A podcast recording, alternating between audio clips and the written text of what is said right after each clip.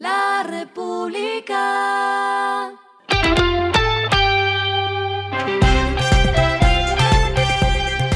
Al final de la jornada, esto es lo que debes saber sobre el comportamiento de los negocios, las finanzas y la economía. Las movidas de hoy fueron.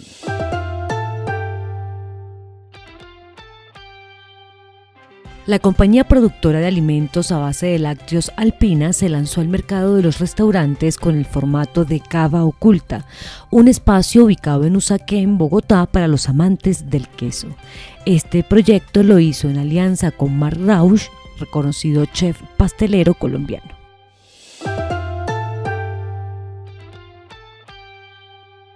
Banco Falabella anunció su patrocinio en el programa Emprendedoras Genials, un espacio que beneficiará a 100 mujeres emprendedoras y tendrá como finalidad incentivar su inclusión financiera y el buen manejo de sus iniciativas productivas. A través de este programa y con el apoyo de la plataforma Platzi, 100 mujeres tendrán la oportunidad de recibir capacitación en habilidades que aportarán a su desarrollo como empresarias y al crecimiento de su negocio.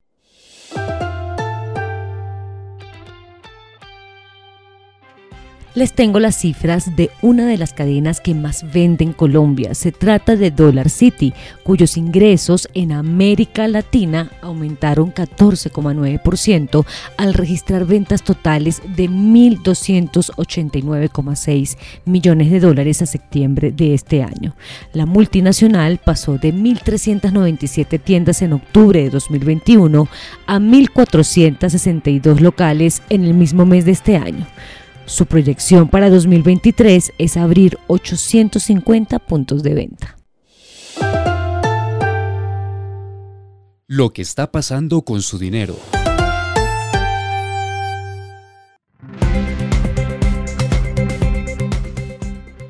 La superfinanciera entregó el consolidado de quejas y reclamos recibidas en el primer semestre de este año, periodo en el que recibió un total de 801.135 solicitudes. Según este reporte, 15% de ellas se debe a descuentos injustificados, siendo una de las causas principales. Le sigue con un 10% la revisión y liquidación en créditos de consumo o comercial y en el tercer lugar con otro 10% están las fallas en los cajeros automáticos.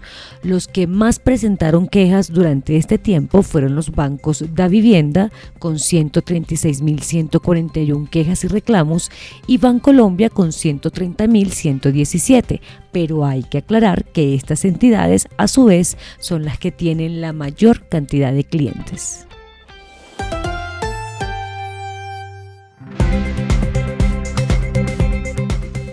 Los indicadores que debe tomar en cuenta. El dólar cerró en 4.825,83 pesos, subió 7,51 pesos.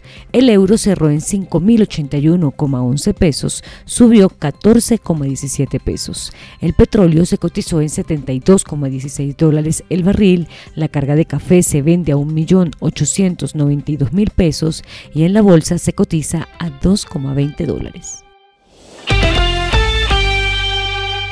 Lo clave en el día.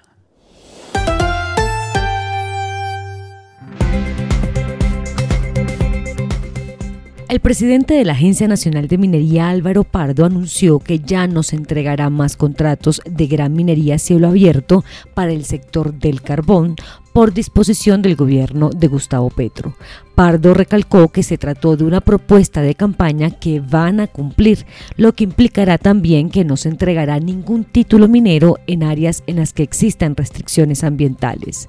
Respecto a los títulos vigentes que se encuentran en zonas protegidas, la cifra se acerca más o menos a 1816, la Agencia Nacional de Minería se encargará de revisarlos detenidamente, pues se recalcó que más de 48% no contaría con una licencia ambiental.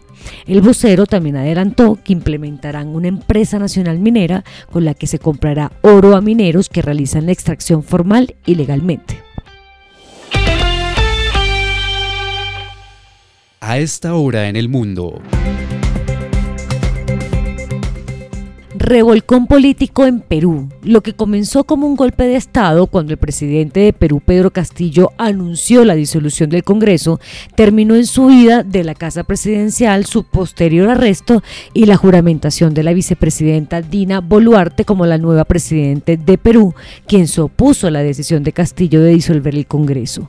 Con ella van cinco presidentes en los últimos cinco años, con 101 congresistas a favor, 6 en contra y 10 abstenciones, Castillo fue removido de su cargo por incapacidad moral y fue trasladado a la prefectura. Los efectos de este caos no se hicieron esperar, pues la Bolsa de Valores de Lima suspendió sus operaciones tras caer en más de 3% y la moneda peruana, el sol, se depreciaba 1,2% en horas de la mañana a 3,85 o 3,88 unidades por dólar. Y el respiro económico tiene que ver con este dato.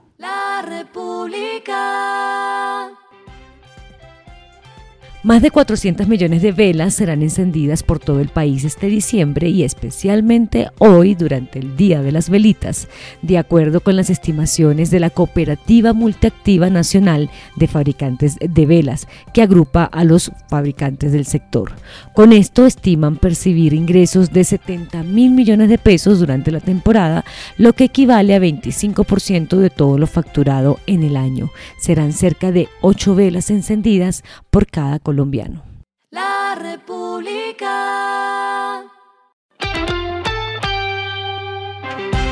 Y finalizamos con el editorial de mañana. Transacciones bancarias deben ser más baratas. Los ciclos de tasas altas obligan a todos los cuentavientes a revisar a fondo el costo del uso del dinero y se encuentran con un obsoleto y costoso sistema de pagos. Esto fue Regresando a casa con Vanessa Pérez.